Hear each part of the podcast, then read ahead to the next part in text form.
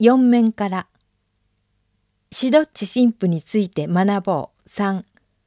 第2回シドッチ祭。糸永司教。講演用紙。列腹申請が提出。2021年11月。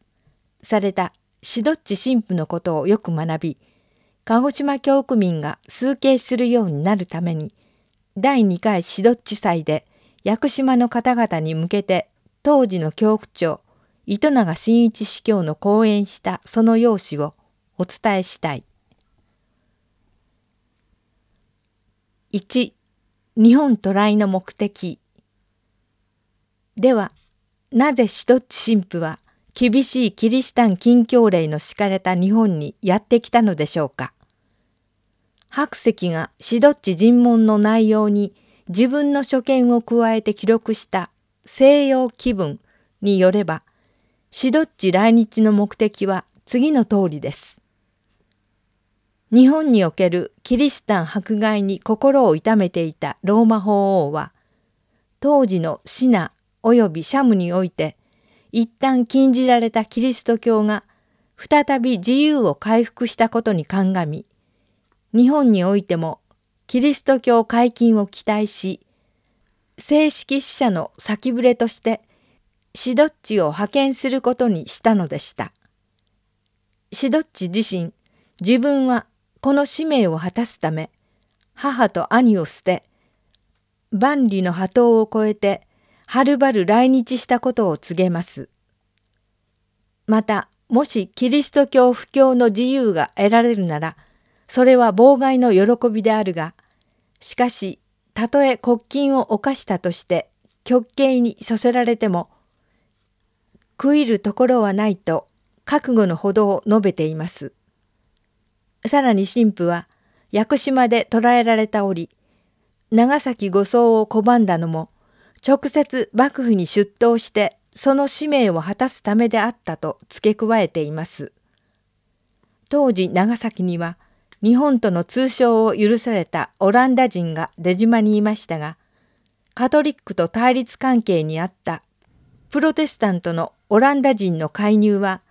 カトリック布教再開に不利であることを百も承知していたのでしょう。しかしシドッチ神父の命がけの要請にもかかわらずキリシタン禁制は解かれませんでした。白石は対応次のように書いています。キリスト教の社会秩序に与える影響は好ましくない。キリスト教の神が訓父の上にあるとすれば、君を軽んじ、父を軽んずることは必要で大変なことになる。それに我が国民は異教を信じやすいと来ている。したがってキリスト教を厳しく禁じることは決して過剰防衛にはならないと政教分離や人権の思想の確立していなかった当時のこと何であれ徳川幕府が築いた封建制度を脅かす恐れのある者は全てこれを排除するという方針を白石ほどの学者でも捨てることができなかったのです。ちなみに市民平等市民の死は関数字の4を説いた一向宗が権力者によって迫害されたことは島津藩においてもその例を見ることができます。こうしてキリシタン禁令は明治5年世界列強の圧力によって撤廃されるまでなお一世紀半にわたって継続されることになります。ただ一つここで注目しておきたいのはシドッチ尋問の結果白石がキリシタン侵略説または脱国論の誤解を捨てていることです。キリシタン弾圧の一つの理由とされた脱国論とはキリスト教の発展を妬む人々が幕府に進言した議論ですが白石はそれを否定して対応次のように記しています。シドッチは一国の侵略的であるか否かは宗教によらず人にかかると言ったがまさにその通りでキリシタン宣教師が我が国に来るのはキリスト教を広めるためであって従来我が方が信じ込んでいるように我が国を奪い取るためではない。そのキリスト教の本意並びにその知性等を考えれば日本を奪うという暴略などありえないであろう。白石のこうした理解にもかかわらず言われないキリスト教邪教観や脱国論が長く日本人の心に残ったのは残念なことでした。続く子供の広場より神様の存在を信じること神様が本当にいるかどうか考えたことは誰でも一度くらいはあると思います。目に見えればそこにいるって信じられるけれど見えなければ本当にそれがいるかどうかわからないですよね。では火星人はいるでしょうか？いるという人もいないという人もいるでしょう。でも火星人という言葉を聞いてお互いがそれを考えることができたのです。もし三日の増しごかはいるでしょうか？と聞かれたら「はあ何それ?」ってなると思います。ということは何かを考えることができるってことは見えないけれどまたはっきりとはわからないけれどそれがあるってことかもしれません。昔人間は空を見て鳥のように空を飛べたらなと思っていたでしょ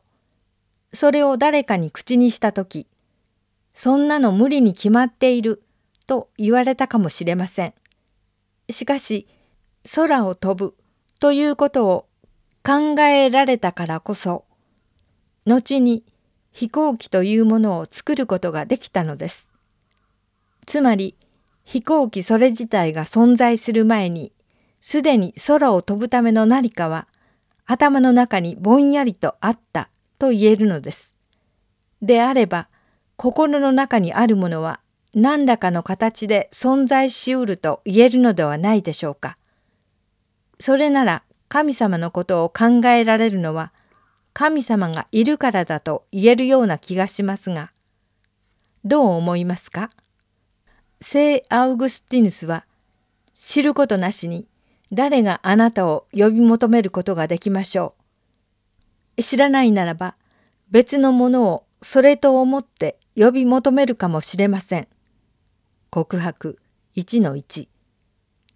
神様に訴えています。ですから神様を中心としてイエス様や教会のことについてこれから学んでいきましょう。合同で事例を交付カトリック鹿児島教区養護連盟3月31日金曜ザビエル教会でカトリック鹿児島教区養護連盟主催の合同事例交付式があった。この日、同式典に出席したのは、聖マリア学園、カトリック学園、カトリック大隅学園の3つの学校法人からの園長、副園長13人と教職員19人。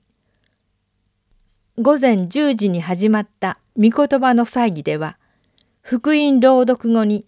カトリックの幼稚園で働く職員に向けて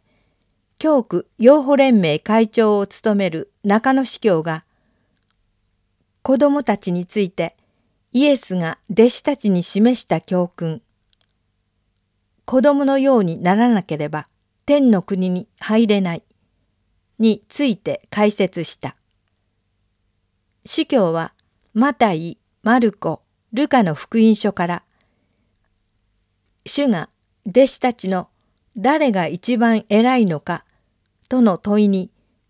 子供を通して諭されたことを取り上げ子供のように素直に学ぶことの大切さなどを説き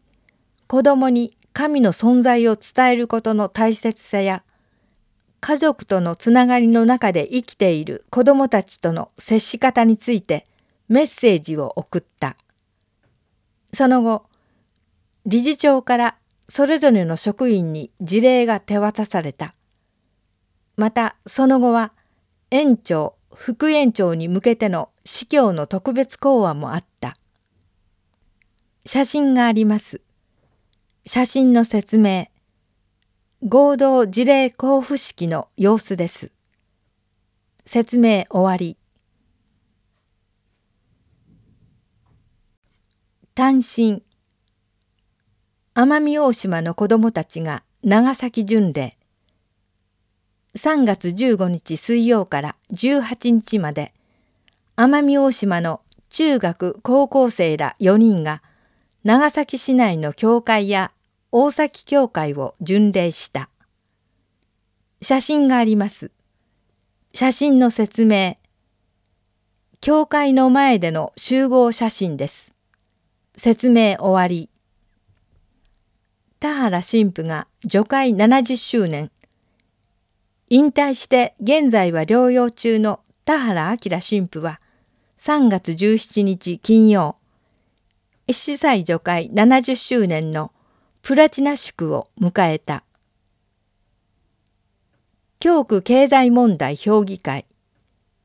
3月19日日曜午後、教区本部を主会場にインターネットも利用して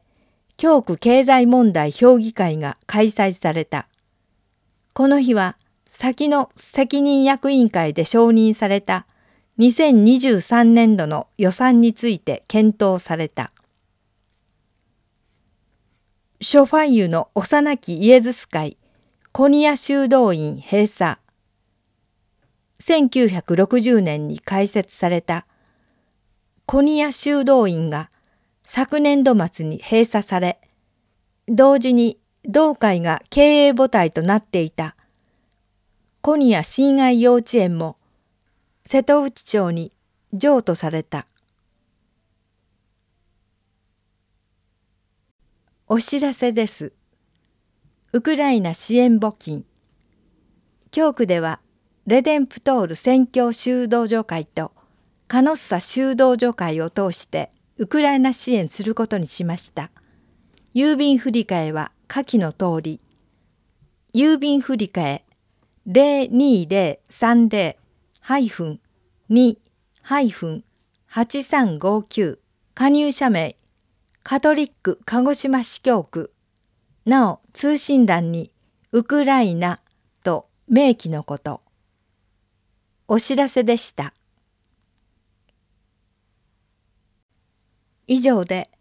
鹿児島カトリック教区法第680号2023年5月号を終わります。音訳は聖イグナチオ教会音訳サービスでした。